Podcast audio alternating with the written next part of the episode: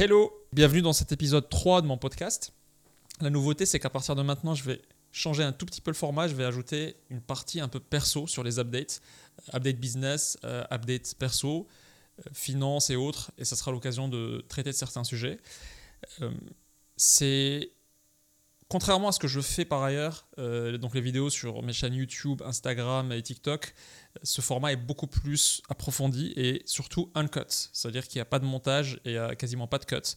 Et contrairement à des formats beaucoup plus travaillés qu'on fait par ailleurs sur les autres plateformes, sur lesquelles aujourd'hui on est passé à 300 000 followers en somme, si on prend toutes les plateformes. Alors que c'est le sixième mois, je pense, aujourd'hui. Euh, donc euh, un format beaucoup plus mainstream, mais qui marche très bien avec, euh, dont j'en parle euh, tout à l'heure aussi dans les updates business, qui rapporte pas mal aussi en termes de, d'apport d'affaires pour euh, Legal Place. mais ici, le but, c'est d'être sur une audience beaucoup plus, beaucoup plus petite que mainstream, beaucoup plus sachante, plus experte, qui cherche un, contenu plus profond et plus détaillé que ce que je fais, qui est beaucoup plus mainstream, accessible. Il y a une quantité de gens énormes qui ont besoin de de s'upgrader sur du marketing, sur du business, sur du sales, euh, mais pour qui ce que je raconte dans ce podcast peut être un peu inaccessible. Donc le but du contenu mainstream, c'est l'audience mainstream. Et ici, c'est une audience qui sera jamais en millions, euh, parce que je pense qu'on a fait entre 10 et 15 millions par mois de vues sur euh, les chaînes YouTube, Insta et TikTok. Mais là, ce sera beaucoup plus. je partagerai les chiffres d'ailleurs quand, quand je sortirai cet épisode pour vous dire à combien on est. mais voilà, donc ça, c'est pour l'update sur le format. Et donc j'en profiterai aujourd'hui parce qu'il y a toujours un corner actu dans, enfin je dis toujours mais c'est le troisième épisode, euh, sur ce podcast-là. Aujourd'hui je vais plutôt parler update euh, perso et Legal Place. Euh, donc on est au début d'année, Legal Place est aujourd'hui... Alors beaucoup de gens croient que Legal Place est une Legal Tech. Alors qu'en réalité, quand on regarde le futur, les futurs features, le chiffre d'affaires dans le futur, etc., on est beaucoup plus une fintech enrobée dans une legal tech euh, qu'une pure legal tech. On a commencé par la création de sociétés comme service, qui est du juridique, mais c'est le point de démarrage d'entrepreneur. Et aujourd'hui, on va intervenir tellement beaucoup sur ces finances dans le futur que, euh, donc que ce soit la compta, que ce soit des euh, banking features, qu'on va être de moins en moins une simple legal tech. C'est un positionnement qui a été pas mal réfléchi, qu'on a beaucoup testé avant de, d'exécuter, mais qui a fait partie de la vision. Et aujourd'hui, il se traduit par le fait qu'on ait une application euh, de comptabilité qui s'appelle LegalPace Pro sur les stores et sur le, web, sur le PC, euh, qui permet de gérer toute la comptabilité de nos entrepreneurs qui créent leur boîte chez LegalPlace, donc jusqu'à sortir les bilans. On n'a pas beaucoup fait d'annonces sur ça, donc pas, peu de gens savent. Et ce que les gens savent encore moins, c'est qu'on a une feature maintenant de euh, compte pro. Donc quand on dit compte pro, c'est-à-dire que vous pouvez gérer entièrement la partie financière, virement, euh, crédit card, euh, transactions, etc. sur LegalPlace Pro et même déposer le capital. Ce qui fait que vous n'avez pas besoin d'avoir une banque. On est le compte pro de votre société et la comptabilité de votre société dans la même app. Ce qui est une grosse différence et qui est un peu notre thèse centrale, c'est de dire qu'on regroupe tout dans la même app pour ne pas avoir à, gérer, à traiter plein de prestataires sur, euh, pour une petite boîte qui fait euh, du conseil et qui fait 200 000 euros de chiffre d'affaires ou 150 000 c'est beaucoup plus intéressant d'avoir une seule app. Euh, donc une grosse partie de nos équipes travaillent sur ces features fintech. c'est pour ça que je dis qu'on qu'on est beaucoup plus qu'une legal tech. Et d'ailleurs même je dis parfois qu'on on est plusieurs boîtes en une parce que il y a une équipe, une énorme équipe qui travaille sur la partie légale, mais aussi une équipe entière qui travaille sur la partie accounting et une autre équipe sur la partie banking et c'est vraiment des features très différentes. Euh, et euh, je développerai euh, au fur et à mesure des updates ce qu'on fait sur chacune. Mais là, je voulais vraiment mettre le cadre et le contexte. Et en fait, ce qui est intéressant, c'est que déjà d'un point de vue financier, on a réalisé plus de 70% de croissance cette année en chiffre d'affaires entre 2022 et 2023. Enfin, plutôt entre début 23 et fin 23. on a lancé la partie compte pro très récemment, ça date de deux mois je pense. Euh, donc on a euh, aujourd'hui une certaine quantité de clients qui nous utilisent mais qui sont les, vraiment les premiers clients dans la partie euh, banking. Donc on a hâte de voir comment ça va progresser et surtout hâte de voir la synergie et le fait d'avoir le même prestataire qui gère tout plutôt que d'avoir plusieurs apps de plusieurs prestataires différents. Et aussi le fait que à quel point ça va simplifier la comptabilité de nos clients que les, clients autres qui ont une banque euh, différente et, nous en compta versus ceux qui ont tout chez nous, je pense qu'il y a un gain énorme qu'on va gagner, que je vais vous dire et qu'on va mesurer dans le futur. Euh, aussi, on a pu, j'ai lancé mes chaînes sur les réseaux sociaux en juin dernier, en mai-juin, et le 31 décembre, on a atteint nos 300 000 followers. Je pense qu'on a 100 sur Insta, et 200 euh, entre TikTok et YouTube, avec un nombre de vues incroyable qui a complètement dépassé mes attentes. Euh, je développerai cette partie euh, personal branding et relation avec le business dans un autre épisode si ça vous intéresse. D'ailleurs, j'ai un corner sales marketing dans chaque épisode, donc il y en a un qui va dédié en partie au personal branding, aux réseaux sociaux. Et je pense que je sortirai une longue vidéo YouTube sur le sujet pour dire ok quelle est ma méthode ou quelle est notre méthode parce qu'on a une équipe qui travaille dessus pour atteindre ces chiffres-là et les impacts business. Euh, d'ailleurs, je vous invite à regarder la chaîne YouTube parce que c'est vrai que sur Insta et TikTok, on fait beaucoup de shorts, reels, des vidéos d'une minute. Mais sur YouTube, on est en train d'expérimenter un nouveau format qui est les formats un peu plus longs, donc 7-8 minutes pour rentrer dans un sujet. Euh, pour l'instant, on est sur autour de 10 000 vues par vidéo, un peu moins. Donc on n'a pas encore complètement euh, craqué ce format-là, mais c'est un format hyper intéressant parce que l'engagement est très fort. Donc on va beaucoup travailler en 2024 dessus. Et oui, euh, j'ai beaucoup de gens qui me demandent s'il y a un impact business, s'il y a des ventes qui viennent de ces vidéos. Alors le tracking est certainement plus dur que d'autres canaux, mais oui, il y a des ventes aujourd'hui euh, via l'usage de code promo ou via des sondages qu'on fait pour savoir euh, déclarativement d'où viennent les gens, qui va venir de TikTok, YouTube, Insta, de gens qui ont regardé la vidéo. Donc ça commence à avoir une vraie traction. Euh, vu le million de vues qu'on fait, c'est normal que ça ait, une traction. Mais c'est intéressant de voir l'évolution de ça dans le temps parce qu'il faut que les gens euh, voient les vidéos plusieurs fois, me voient moi-même plusieurs fois dans les vidéos pour pouvoir convertir. Et il faut qu'il y ait un tunnel beaucoup plus travaillé que ce qu'on a aujourd'hui sur lequel on va bosser. Euh, mais ce qui est intéressant, c'est que en feeling par intuition et sans regarder les chiffres, le fait d'avoir plusieurs fois dans la semaine des gens qui te reconnaissent dans la rue, et qui te le disent. Donc s'ils te reconnaissent en te le disant, c'est qu'il y en a d'autres qui t'ont reconnu euh, peut-être 4-5 fois plus qui ne te l'ont pas dit, euh, qui t'ont pas arrêté, qui t'ont pas interpellé. Montre que quand même l'impact de, ces vidéos est quand même assez, assez gros et ça se traduit, et ça se traduira encore plus en client dans, dans le futur. Donc ça, c'est l'actu plutôt business. C'est sûr que je vais détailler cette partie personal branding parce que ça intéresse beaucoup de CEO. J'ai eu plein de messages LinkedIn ou autres de CEO de boîtes euh, de start-up parisiennes qui se tâtent et qui me demandent quel temps ça m'a pris, est-ce qu'on a outsourcé, est-ce qu'il y a une agence qui l'a fait? Euh. Sur Twitter, j'ai aussi des gens qui m'interpellent parce que je partage parfois les chiffres. Et je pense qu'on est aujourd'hui. Donc je vais, c'est sûr que c'est une demande de beaucoup de gens de savoir comment on peut arriver ça et qu'est-ce que ça a comme impact. Est-ce qu'il faut s'exposer? Parce que c'est sûr qu'il faut s'exposer, il faut avoir le courage de le faire. Et je pense qu'il y a beaucoup de CEO parisiens qui n'ont pas encore passé le cap. Certains s'inventent parfois des petits, euh, des, peut-être des fake euh, raisons de ne pas le faire. En mode, moi, j'ai pas envie d'être très euh, visible ou je ne veux pas être visible alors qu'il y a toute une boîte qui travaille. Je ne suis pas le seul à, travailler, donc je ne vais pas prendre toute la lumière et ce genre de d'excuses. Mais souvent, c'est pas forcément des vraies excuses. Je pense qu'aujourd'hui, en termes d'achievements, euh, on a été le compte euh, business le plus croissant en France euh, sur les réseaux, sur YouTube, Insta et TikTok, parce qu'on est passé de 0 à 300 000 en 6 mois. Je pense pas qu'il y ait, alors peut-être qu'il y en a, et vous me le direz sur Twitter ou sur LinkedIn ou dans des commentaires quelque part. Je pense qu'on doit être le compte qui a fait le plus de croissance cette année parmi tous les influenceurs business qui existent euh, en francophone, euh, France et autres. Donc, donc ça c'est la partie news. Euh, il y a un corner que je j'aime bien qui est corner business, sales ou marketing. Et aujourd'hui, je vais aussi parler de business model. C'est un, point très important parce que il y a beaucoup de business models différents selon où on est.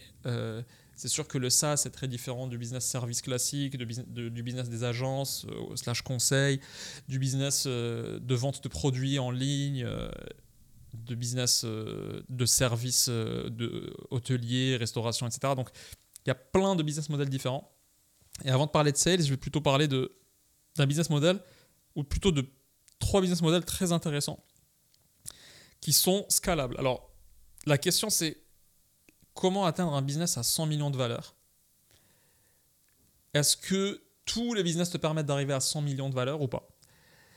Et en fait, pour moi, 100 millions et plus, donc entre 100 millions et 1 milliard, c'est des tailles de business qui ne peuvent pas s'exécuter facilement, quel que soit le service que tu vends. Donc en fait, pour moi, il n'y a que trois types de business où tu peux atteindre les 100 millions de valorisation. Donc euh, en vendant la boîte, tu touches ces 100 millions, toi et les associés et les investisseurs, etc. Et en fait, ces trois-là se ressemblent un peu d'ailleurs. C'est les modèles un peu scalables. Soit tu. Je parle de service, hein, je ne parle pas d'industrie, je ne parle pas d'agriculture, je ne parle pas de pharmaceutique ou autre. Là, je parle vraiment service. Donc, on est dans le monde des services. Comment j'arrive, donc software y compris, comment est-ce que tu peux faire une boîte de service qui arrive à 100 millions? Euh, Pour moi, il n'y a que trois types. Ces trois types-là sont soit tu as une chaîne de quelque chose, d'un service donné, et c'est toi qui own la chaîne et tu la fais croître, et point de vente après point de vente, tu arrives à la scaler, couvrir euh, un grand territoire, et là tu commences à peser très lourd. Et c'est une chaîne que tu possèdes, que tu own. Par exemple, la chaîne Paul euh, dans la restauration rapide, ou la chaîne Kaiser, c'est des chaînes qui sont possédées entièrement. Euh, alors parfois, il peut y avoir des mix avec le système franchise, avec le modèle franchise, mais souvent, ça, c'est des chaînes qui sont owned par euh, les propriétaires. L'avantage, c'est que tu contrôles tout, c'est que toute la marge, euh, elle est pour toi et pour tes associés. et donc, la, qualité de service est plus facile de la contrôler parce que d'un point de vente à un autre, tu es capable de maintenir la même qualité de service. Ça marche aussi pour des salles de sport, ça marche pour beaucoup de services hôtels euh, et, autres. Hein. on, est dans les business classiques là, mais c'est, euh, c'est la façon la plus évidente pour passer à. Même dans la, comptabilité, nous on a un concurrent classique, c'est le plus gros acteur dans la comptabilité en France, s'appelle Fiducial. C'est une chaîne énorme de services de de, d'expertise comptable qui fait 1 ou 2 milliards de chiffre d'affaires en France. Ça, il faut le mettre en contraste avec un autre modèle qui est le modèle franchise, où tu vas plutôt euh, déléguer l'exécution et faire payer des droits d'entrée, plus des royalties ou des commissions sur les ventes que les gens font. Donc tu vas inventer le concept, euh, avoir tout le modèle business déjà testé sur un, deux ou trois prototypes de trois endroits.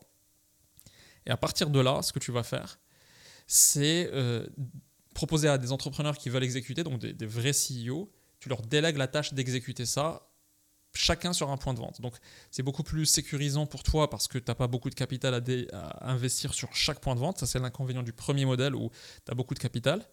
Mais si la marge est faible, tu laisses l'exécution. Si, si ça nécessite beaucoup de capital et que la marge n'est pas très importante, il vaut mieux le laisser en mode franchise parce que tu fais porter ce risque-là et l'exécution à à d'autres CEO. Il faut que ce soit attractif ce qu'il faut savoir en franchise, c'est que ça doit être 100 points de vente à partir desquels vraiment tu vas commencer à toucher des grosses valorisations.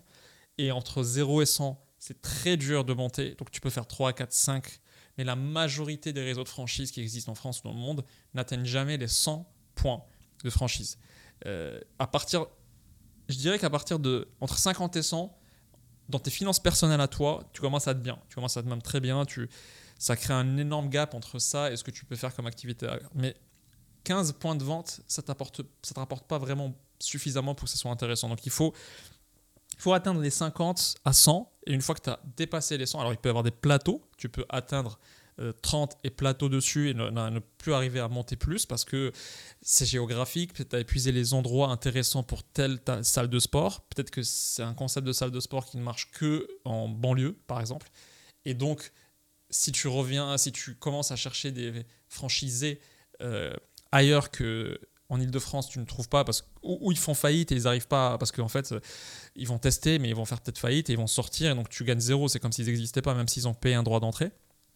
Et donc toi, tu deviens une boîte plutôt de juridique, tu sécurises les contrats, tu fais le marketing pour ton concept.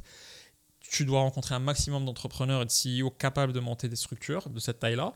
Souvent, c'est des petites boîtes quand même, hein, des boîtes qui vont faire 1-2 millions de CA tu vas ponctionner une partie de leur marge. Donc il faut vraiment avoir une centaine de points. Et cette, la difficulté, c'est de passer à 100, 0 à 100, versus, alors que si les marges sont très grosses et qu'il n'y a pas forcément, ou qu'il n'y a pas beaucoup de capital à mettre sur chaque point de vente, là c'est plus intéressant de le faire toi parce qu'il ne te faut pas beaucoup de points de vente pour avoir une taille intéressante. Si tu es sur un concept qui te fait 3-4 euh, millions de marge annuelle, alors il vaut mieux que tu prennes le temps de lancer chacun tout seul, plus lentement, en mettant le capital qu'il faut, en prenant un crédit. Ce qui est intéressant, c'est que si tu as un prototype, donc un point de vente de ton service, qui fait une marge intéressante sur un ou deux ans, tu peux aller montrer ça à des banquiers et utiliser les banquiers comme levier avec d'un crédit pour ouvrir le deuxième, parce qu'il faut un capital pour ouvrir le deuxième. Si ce modèle marche et que la marge est forte, il vaut mieux être plus lent et plus petit en chiffre total, mais avec la marge, tu gagneras beaucoup plus que 50 points de vente en franchise. La franchise, c'est plutôt intéressant quand tu as une marge qui est faible, beaucoup d'investissement, euh, et donc c'est plus, c'est plus intéressant de déléguer ça à d'autres. Donc ça, c'est les deux modèles classiques, on va dire, de boîtes qui peuvent devenir très grosses, valoir plus, plusieurs centaines de millions en valeur totale. Euh, mais avec chacune des avantages et des inconvénients. en fait, le troisième modèle qui lui peut scale aussi et devenir très gros euh, dans ces niveaux-là de valorisation, c'est le modèle des software, le SaaS. Le software, c'est intéressant. Alors, quand je dis software, c'est soit un software pur où les gens s'abonnent à un logiciel que tu as développé, ou bien on parle d'un service qui est automatisé par beaucoup de software, donc il y a de l'humain, mais il y a tellement de software dedans que les marges sont quand même très intéressantes et, tu vends en ligne, donc il n'y a pas de localisation physique à avoir, donc tu peux euh, marketer très largement. Alors vous avez compris, dans les trois modèles, il n'y a ni des boîtes de formation, euh, ni des boîtes d'agences de conseil. Parce qu'une agence de conseil, pour qu'elle arrive à ce niveau-là, sans avoir, euh, sans être dans les trois types que j'ai cités, ni franchise, ni une chaîne, ni un software, c'est hyper compliqué. Pour plein de raisons, c'est que ça dépend beaucoup d'humains, de salariés humains, qui eux-mêmes en vendent les heures de travail de ces humains-là. Donc il y a un turnover énorme. Le fait de ramener des clients, tu euh, tu peux pas faire des budgets marketing et dépenser sur Google pour ramener un max de clients. Il faut que toi-même tu ailles vendre. Tu dois avoir des gens qui vendent pour toi. Donc soit des. Alors ça existe. J'ai, je connais quelqu'un qui a réussi à scaler ce modèle de conseil et qui a créé quelque chose d'assez gros J'essaierai peut-être de l'inviter parce qu'il y a énormément d'inside sales euh, qu'il peut apporter et s'exprime très très peu. Ça, c'est un des problèmes du contenu sur Internet, c'est que les mecs qui font et qui ont énormément d'expertise dans leur domaine, c'est très rare où s'expriment, ou c'est très rare de les voir euh, rédiger euh, soit des livres, soit des articles, ou faire du contenu vidéo ou audio. Donc en fait, l'expertise, elle est dans leur tête, elle reste et elle est transmise que à leur entourage. Et c'est ce que j'essaie de faire avec les podcasts, c'est de de dire que tout ce que j'ai appris en montant Legal Place ou autre, j'essaie de le documenter et le mettre en open source pour qu'un maximum puisse euh, l'avoir et peut-être aussi essayer d'extraire certains savoirs de certaines personnes euh, que je connais qui méritent largement d'être diffusés. Donc le conseil c'est extrêmement rare, c'est très dur.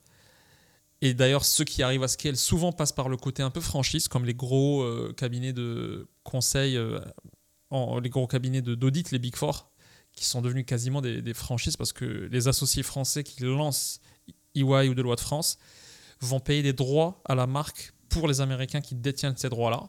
Ils vont prendre leur méthodologie, ils, vont prendre leur identité visuelle, ils vont prendre toute cette partie-là, leur branding, leur marque. Mais c'est eux qui gagnent une grosse partie de la marge qu'ils font en France. Sauf qu'ils rétribuent la franchise. C'est comme ça que ces réseaux sont devenus très gros parce qu'ils sont passés par le modèle franchise. Donc le soft, pour revenir au soft. Le soft, ce qui est hyper intéressant, c'est que la marge est très grosse comparée à n'importe quel autre business.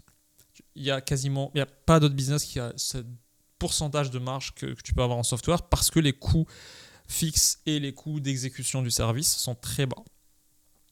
Alors, c'est une question de temps. On verra dans, le futur, dans les prochaines dix années, si l'abondance des développeurs et l'abondance et, et l'IA va pas faire en sorte de réduire cette marge là. Mais la grosse barrière qui fait que les gens euh, ne peuvent pas faire des business SaaS ou n'arrivent pas à rentrer dans ce monde SaaS, c'est la technicité du, domaine. Donc en fait, tout le monde peut s'improviser et faire une chaîne dans, le service en apprenant un minimum sur le service.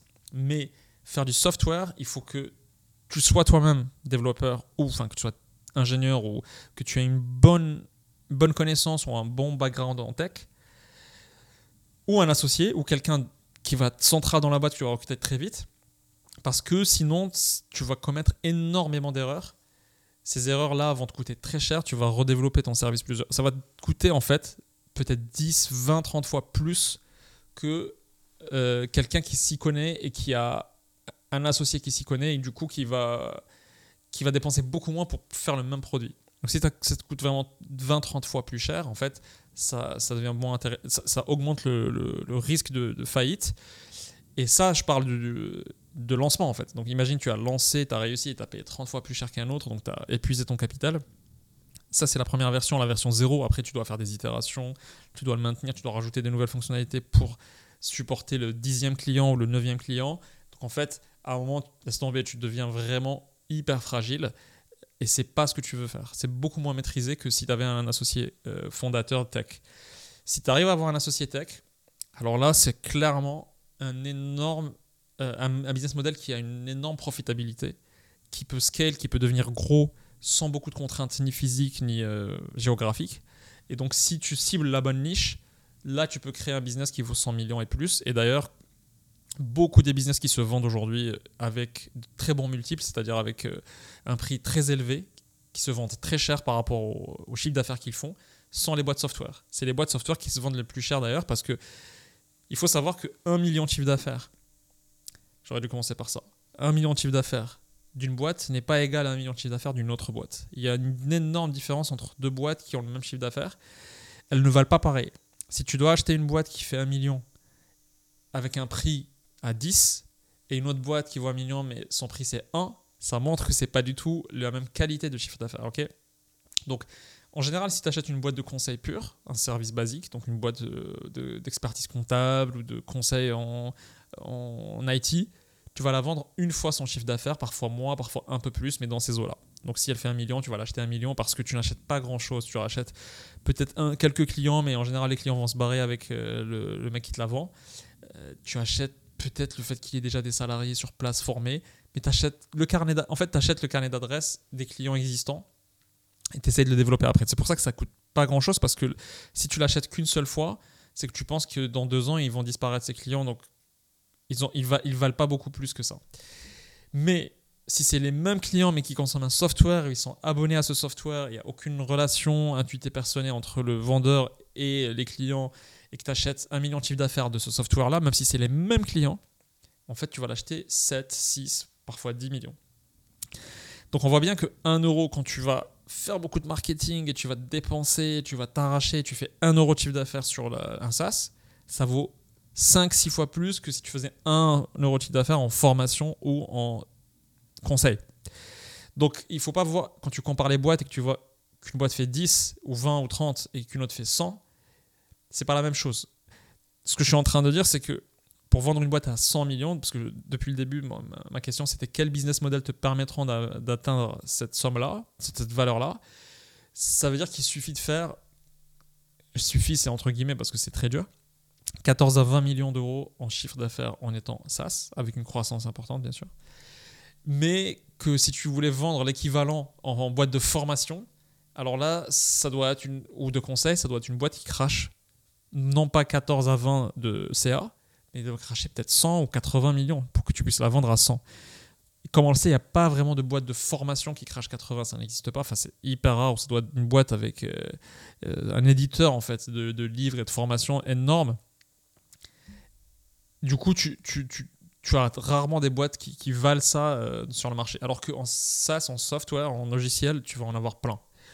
Donc, à garder en tête que si l'ambition, alors l'ambition n'est pas forcément de créer des boîtes de cette taille-là, mais certains ont cette ambition-là, certains ont des ambitions même plus d'avoir des boîtes qui leur permettront, si tout se passe bien, et s'ils réussissent beaucoup, de, pouvoir arriver à un milliard. Mais en fait, si tu réussis beaucoup dans le conseil, tu n'auras pas ces sommes-là, même si tu réussis énormément. Parce que des boîtes qui font ce CA-là en conseil, ça prend énormément de temps, c'est des modèles plus franchisés, c'est très particulier. Tu dois passer beaucoup de gens en associé dans la boîte pour que ça grossisse et qui dit les passer en associé dit que toi-même tu te dilues de beaucoup. Donc en fait, pour arriver à faire, en fait, un associé en cabinet de conseil, euh, d'avocat ou euh, de, comptabilité, il va ramener euh, peut-être un très bon associé, va ramener entre 1 à 6 millions d'euros de chiffre d'affaires. Donc en fait, si tu veux valoir 100, tu dois faire, on va simplifier, tu dois faire 100 millions de chiffres. Donc c'est comme si tu devais avoir 40 associés, 50 associés dans ton cabinet. Donc tu posséderas jamais 50% de cette boîte-là. C'est pour ça que je la compte pas comme étant un scénario euh, crédible ou faisable. Donc voilà, ça c'est une explication très importante pour comprendre euh, les business models, euh, pour mettre, faut garder en tête ces ordres de grandeur-là, les limites de chacun, les tailles qu'ils peuvent atteindre, le plafond de fer, le verre qu'ils peuvent avoir et les, les inconvénients de chacun. Donc, si tu regardes les autres grosses fortunes dans le service, des boîtes de crèche ou des boîtes de sport ou de restauration rapide euh, ou euh, de produits congelés ou que sais-je, c'est en général des chaînes ou des franchises ou des boîtes de software. Donc voilà, ça c'est hyper important à garder en tête pour savoir à quoi s'attendre devant chaque business model. si je reviens sur le sujet sales, la dernière fois j'avais parlé de la dernière fois j'avais parlé de sales sur les PME. en fait, j'avais dit que c'est hyper intéressant parce que sur les PME, la vente, elle est beaucoup plus prédictible. Et j'avais conseillé un très bon livre sur ça. J'ai essayé d'expliquer quelle était la mécanique pour quand tu vends à des PME. D'ailleurs, ça rejoint les business models dont je parlais parce que dans les trois business models, la partie software, la troisième, en fait, la plus safe qui existe, c'est pour c'est software pour PME. Parce que quand tu vends pour les PME, ça reste beaucoup plus longtemps, les abonnés ne disparaissent pas au bout d'un an. Euh, c'est des boîtes qui ont des budgets, donc ils peuvent dépenser une certaine somme. Donc tu peux investir dans les sales, dans les commerciaux pour leur vendre.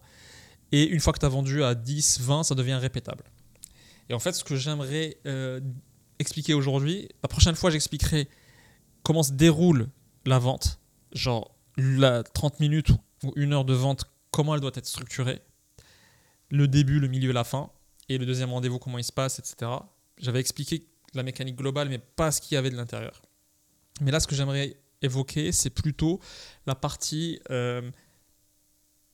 0 euh, à 1. Quand tu démarres, qu'est-ce que tu dois chercher pour être sûr que c'est bon, tu as trouvé ton segment? En fait, ce qui est très intéressant, c'est que moi, j'ai, je vais raconter mon histoire personnelle. J'avais créé un produit au sein de Legal Place qui était à destination de PME qui s'appelle Canoon. On a appelé différemment du reste parce que c'est une cible différente. Nous, Place, on est beaucoup plus, euh, cible beaucoup plus les entrepreneurs qui se démarrent ou qui relancent une autre boîte, etc. Et ils font leur boîte chez nous, ils font leur comptabilité chez nous, euh, ils gèrent la partie bancaire chez nous, etc. Maintenant, à un moment donné, on a lancé un service qui s'adresse aux PME parce que nos produits, notre savoir-faire juridique et notre software juridique permettaient de gérer aussi la partie droit du travail. Et donc, pour un patron de petite entreprise, ne pas avoir accès tout le temps à un expert en droit du travail, un avocat ou un juriste, faisait qu'il pouvait prendre beaucoup de mauvaises décisions. Donc on a automatisé énormément de choses et donc il pouvait, grâce à notre soft, euh, être sûr que toutes ces décisions qu'il prend sont backées, elles sont juridiquement correctes, il n'y a pas de risque à ça. Donc tous ces contrats, toutes les sorties de ses salariés, etc. Donc quand j'ai lancé ça, euh, c'était une nouvelle façon de faire du marketing pour nous parce que, et du sales parce qu'on devait avoir des clients complètement différents que ce qu'on avait l'habitude de faire et c'était des PME. Donc euh, déjà, il fallait, savoir si les PME achetaient ça, si ça les intéressait, si ça réglait un problème pour eux, etc. Donc j'avais fait quelques tests et tout. Et ensuite, tu commences à acquérir des clients. Et en fait, quand tu acquiers tes premiers clients, le but c'est de savoir est-ce que c'est répétable, est-ce que ce que tu vends au premier, au deuxième, au troisième, si tu sais que c'est répétable, alors là, ça peut croître. C'est une question après économique pure de combien de trésorerie je dois avancer pour, aux commerciaux, les salaires, et etc., pour qu'ils ramènent combien de comptes et combien de mois il me faut pour euh, que mes clients remboursent mes investissements. De... Mais une fois que le produit est trouvé et le segment est trouvé, il faut juste dérouler. Donc en fait, on, commence, je commence à contacter plein euh, de boîtes PME, plutôt start-up parce que c'est mon entourage, donc leur DRH, leur DAF, je demande au CEO de me donner les contacts. Je fais des démos fake euh, avec un Figma, avec euh, un, soft qui n'existait pas, juste pour savoir quelle était leur réaction. en fait, le but, c'était de savoir est-ce que je trouve un truc dont ils ont tous besoin, que je peux après dérouler à vendre à tout le monde euh, qui sont dans la même catégorie qu'eux. Donc, au début, je commence avec des boîtes de taille très différentes 10, 5 à 20, 30, 100, 150, 200 c'est pas les mêmes besoins, c'est pas les mêmes types de DAF ou de DRH qui les gèrent à chaque fois, euh, même de CEO, c'est pas les mêmes problématiques, les budgets, etc. Et donc en fait, le gros piège dans lequel il faut pas tomber, c'est tu vends à 20 boîtes, tu te dis ok, j'ai 20 clients qui ont acheté mon software, donc c'est bon, c'est répétable. Et en fait, il y a deux scénarios. Tu peux être, tu peux avoir vendu à 20 qui sont dans le même cas à chaque fois et c'est répétable et tu as trouvé le problème, la niche, le segment et il suffit de dérouler et là tu arrives un jour à 5, 10, 14 millions et la, la boîte ou le produit vaut quasiment 100. Soit, et, le marché des PME est très profond Et c'est pour ça que le software pour PME et les investisseurs l'adorent et ceux qui rachètent des boîtes l'adorent aussi. Euh, du coup, tu, peux tomber facilement dans le piège de OK, les 20 que j'ai eus, je les ai eus pour chacun une raison différente. C'était un cas particulier à chaque fois. Donc, j'ai pas encore trouvé ma niche. Et en fait, quand tu trouves ta niche, tu le sais. Parce que c'est le même discours que tu donnes à la même personne qui est dans le même segment qu'une autre. Et elle signe et la PME devient cliente et elle te paye. Et donc, en fait, le but, c'est pas de trouver 20, 30 ou 40 et ensuite, c'est bon, tu dis j'ai validé mon modèle, je recrute les commerciaux, je lève de l'argent ou j'investis de ma poche et je déroule. Parce que ce qui est dangereux, c'est de recruter une énorme équipe de vente alors que tu n'as pas trouvé ni ta niche, ni le type de client qu'il faut. Et donc, tu te retrouves avec des coûts énormes de vente, mais pas assez de revenus qui rentrent parce que chacun essaie. Et, toi, tu as vendu par hasard parce que tu es très bon sur 3, 4, 5 clients, amis en plus. Et les commerciaux que tu as ramenés n'arrivent pas à rentrer dans leurs coûts et ça te coûte plus et tu meurs. L'idée, c'est plutôt de toi-même, avant de commencer à engager beaucoup de coûts, voir à quel point c'était répétable ce que tu as trouvé. Et donc, moi, je, je pensais avoir trouvé ça, mais en réalité, les 20 premiers clients qu'on a eus chez Canou étaient des clients très différents les uns des autres, avec des raisons différentes de nous avoir pris. Ils nous connaissaient déjà certains, certains d'autres euh, ont suivi parce que par hasard on est tombé dessus, donc on avait trop de chance. Mais c'était pas du tout une preuve que c'est répétable. Et en fait, du coup, il fallait attendre le xème client, le énième client, peut-être je sais plus lequel, combien c'était parce que j'ai arrêté de compter en mode il me faut 20 clients et je valide tout et je peux mettre un budget de Legal Place pour euh, accélérer le recrutement. Et en fait, il fallait attendre pas mal de temps avant de trouver, je ne sais pas si c'était le 40e client ou le 30e, pour trouver la, la partie sweet spot, c'est-à-dire le segment qui fait sens pour nous. Euh, je dis n'importe quoi, entre 20 et 40 salariés, euh, sur des DAF d'une certaine catégorie, qui sont en tech ou, euh, je dis n'importe quoi, en bâtiment ou en, en, usine, industrie lourde, etc. Et à partir de là, maintenant que je le sais, je peux, de manière très confiante, ramener des commerciaux, dépenser de l'argent pour que ces commerciaux ramènent des clients parce que je sais ce qu'ils vont faire. Donc en fait, au début, le rôle du CEO ou de son, cofondateur, si c'est l'autre qui gère la partie commerciale, sales, c'est de trouver ce segment, ce, discours et de signer suffisamment de clients. Donc tout seul, tu dois pouvoir être capable de signer euh, peut-être 10. Si, tu arrives à, à, trouver 10 répétables dans le même cas, etc., c'est bon, tu n'as pas besoin d'avoir 200 autres pour valider ça. Tu peux commencer à accélérer. Mais si tu as trouvé 30 par pur réseau parce que tu connais tellement de gens et que tu les as ramenés et ils ont dit oui, ils ont signé, ou le prix était très bas donc ils ont signé anyway, en fait, tu n'as pas encore prouvé quelque chose. Donc c'est très différent. Parce qu'on m'a déjà demandé s'il fallait euh, trouver 100 clients d'abord avant de lancer, 50 ou 30. Par contre, donc il n'y a pas de chiffre, ça dépend beaucoup. Ça peut être 100 pour que tu puisses, dans les 100, trouver un segment euh, hyper intéressant, répétable. Ça peut être 10 parce que tu as vite reniflé le truc.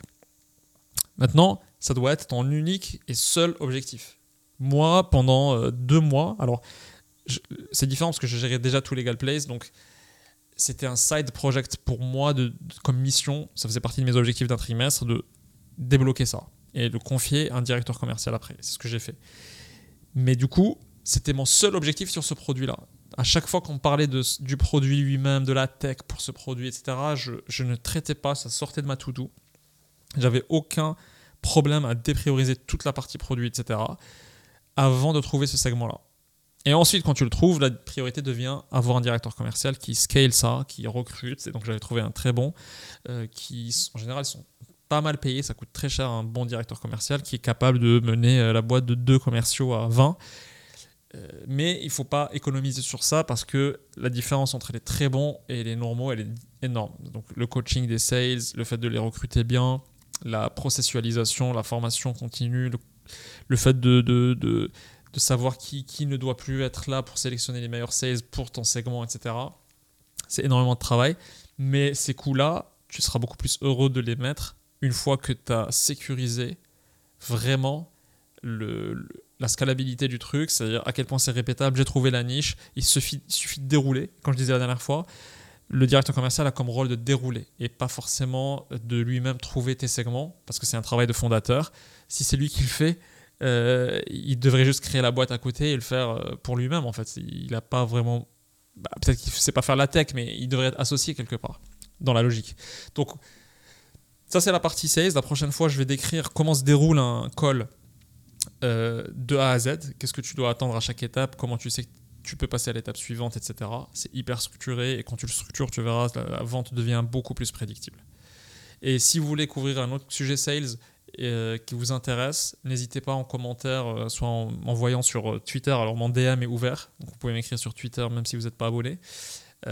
et sur LinkedIn, vous pouvez aussi m'écrire, je, je, regarde les messages. Donc si vous avez des feedbacks à faire, n'hésitez pas, je les écouterai pour les prochains épisodes. donc ça c'est cool. dernier point, cette fois-ci, finance perso, toujours Bitcoin parce qu'il y a beaucoup d'actualités, le prix a baissé après l'ETF. Ce qui est hyper intéressant, c'est que beaucoup de gens euh, savent que donc, je suis pro Bitcoin, euh, je suis hyper enthousiaste par rapport à, euh, cette technologie et des applications qu'il peut y avoir après, mais me disent Ah, maintenant le Bitcoin à 100 000, ils, se, foutent un peu de ma gueule parce que je leur avais dit que l'ETF c'était un big news et que cette année, peut-être qu'on aura un gros bull run pour plein de raisons. Ils attendent déjà le bull run, les gens sont très pressés. En fait, pour moi, c'est toujours une good news quand le Bitcoin baisse, pour la raison suivante, c'est que ça permet d'en accumuler plus. Parce que sur le très long terme, je suis très bullish. Mais je ne vais pas regarder les prix semaine après semaine et euh, faire du trading ou m'inquiéter. Euh, pour moi, c'est plutôt la, façon très perso avec laquelle je gère. C'est plutôt un investissement continu en, moyenne toutes les semaines. Le but, c'est d'en accumuler au prix le plus intéressant. Euh, si ça baisse, c'est très bien. Et je sais très bien qu'il y aura des moments de bull run. Soit le halving de cette année, parce que tous les 4 ans, il y a un événement majeur. L'algorithme double la difficulté du mining, ce qui rend deux fois plus cher euh, pour simplifier l'émission de. Donc pour les miners, d'émettre des bitcoins. Donc, ça s'accompagne très souvent, peut-être même tout le temps, par un bull run énorme à partir du halving. Et ça s'est pas encore déroulé, donc je m'attendais pas du tout à ce qu'il y ait une augmentation de prix. Et je m'attendais pas non plus à ce que, suite à l'ETF, ça explose d'un coup. Les volumes sont déjà échangés en grand volume euh, dans l'ETF. Euh, et, le halving, c'est en avril, je pense, si je ne dis pas de bêtises. Mais tout ça, c'est des considérations trop court terme. Moi, j'ai un horizon beaucoup plus long. Et il faut déconstruire aussi un mythe c'est que tu ne peux pas. C'est pas l'espoir que tu mets dans un seul truc, un seul investissement qui va te passer d'une valeur de ton patrimoine de 1 à 10, ton patrimoine ne va pas passer de 1 à 10 parce que juste tu as mis euh, sur le Bitcoin au bon moment en fait. Tu vas pas passer de 100 000 à 1 million en patrimoine ou 1 million à 10 juste avec ça. Euh, passer de 1 à 10 nécessite que tu aies vraiment une machine euh, qui te rapporte du cash, donc soit un énorme salaire que tu places bien, on discutera un autre jour, soit du freelancing où tu es très bien payé, soit comme je disais tout à l'heure, tu as une boîte et, et, ta boîte génère du revenu, et ensuite, ces placements-là sont là pour faire levier, pour faire un multiple x2, x3 sur un horizon assez important, mais pas du tout faire, x10 en un an. Personne ne fait x10 de tout son patrimoine en un an, euh, sauf des cas hyper particuliers, mais qu'il ne faut pas prendre en exemple, où euh, le mec, il a tout mis, il avait un petit patrimoine, qu'il avait tout mis en Bitcoin, et c'était très très tôt, et il a fait peut-être x10 en 3 ans. Mais quelqu'un qui a un patrimoine de 2 millions va rarement placer, euh, jamais 600 euh, 000 que sur le Bitcoin. Et même s'il passe 600 000 que sur le Bitcoin et que ça fait fois. Enfin, si tu fais les maths, hein, ça fait même fois 3, bah, son patrimoine n'a pas non plus euh, fait fois. Donc, il faut déconstruire ça. Il ne faut pas compter dessus pour avoir un changement radical de, niveau euh, de patrimoine ou de vie. Mais je pense qu'aujourd'hui, très, très peu de personnes vont l'ignorer et l'exclure entièrement de leur patrimoine, de leur portefeuille, en fait, de leur portfolio d'investisseurs. Donc, à un moment, il faut en mettre. Et le, degré d'exposition, le pourcentage euh, qu'on va allouer à, cette crypto, il va juste changer selon la croyance ou la thèse qu'on a. Souvent, il faut investir dans les trucs qu'on comprend bien. On est, soit on est client de ces trucs-là et on sait pourquoi les gens les achètent et, donc c'est sain euh, de, mettre dedans. Donc si, les gens ne sont pas du tout dans la technologie, doivent avoir une thèse sur le Bitcoin, c'est quand même très... Euh, c'est pas quelque chose qui est optimal quoi. Ça doit être donc par conséquent peu présent en termes d'exposition, en termes de pourcentage dans leur portefeuille. Parce que la fièvre, ce qui est anormal, c'est qu'il y a une fièvre où les gens qui ne connaissent rien à la technologie, donc ne savent pas forcément ce qui se passe dans le Bitcoin, mettent une énorme partie par gambling. C'est pas du tout le jeu. Le jeu, c'est plutôt un jeu de construire son patrimoine, de build, et pas un jeu de gamble. C'est ce qui mène de manière la plus safe vers une augmentation de son patrimoine. Quoi. Donc voilà, s'il y a un truc à couvrir sur la partie finance perso dans, dans les prochains épisodes, n'hésitez pas aussi à me dire. Euh, je vous donnerai plus d'updates sur la partie perso la prochaine fois dans les prochains épisodes. Euh, alors, ce qui est très cool aussi, c'est qu'on a tourné un épisode de, podcast Cocktails. Donc, c'est un podcast euh, à trois qu'on fait avec Reda et Paul sur YouTube. Cette fois-ci, on a invité Thierry de Mastéos, qui est une boîte qui a levé 50 millions, qui a craché, qui a fait faillite. Et le fondateur a eu l'intelligence, je pense, de raconter ça de manière très open avec nous euh, et vraiment dans les détails de comment il a pu et dû gérer cette partie-là de sa vie d'entrepreneur. Et il a pris zéro cash out, donc vraiment, euh, il compte sur le salaire de sa copine pour euh, vivre aujourd'hui. Et de, de Stéphanie de Kappa, qui a lancé une boîte avec très très peu d'argent, un capital très réduit, et qui a réussi quand même à faire une vente de quasi 100 millions euh, donc elle a touché vraiment une grosse partie et ça fait plaisir d'avoir aussi des success stories avec en plus peu d'argent levé. Et elle raconte aussi, et qui passe en plus, elle passe Stéphanie sur euh, Qui veut être mon associé, l'émission M6. Euh, elle raconte aussi dans l'épisode. donc il suffit de taper Cocktails sur YouTube et vous allez trouver ces, ces, épisodes qui sont vraiment cool et surtout sans filtre. Et c'est très rare. les retours qu'on a, c'est que c'est très rare sur la place parisienne d'avoir des épisodes aussi pas trash, mais hyper ouverte, sans, avec beaucoup d'anecdotes d'ailleurs et de révélations, euh, et sans tabou, sans cut, sans euh, censure. Donc c'est aussi un, un, podcast qu'on va tourner de manière régulière avec euh, Paul et Reda, qui sont très open dans ces, et très honnêtes dans ces podcasts-là. Et ça permettra de donner une meilleure vision de ce que c'est de créer une boîte, les difficultés qu'il y a avec, et, et comment les surmonter quoi. Donc rendez-vous prochain épisode. J'essaierai de le tourner dans une semaine pour euh, garder une bonne régularité. Euh, et dites-moi ce que vous en pensez.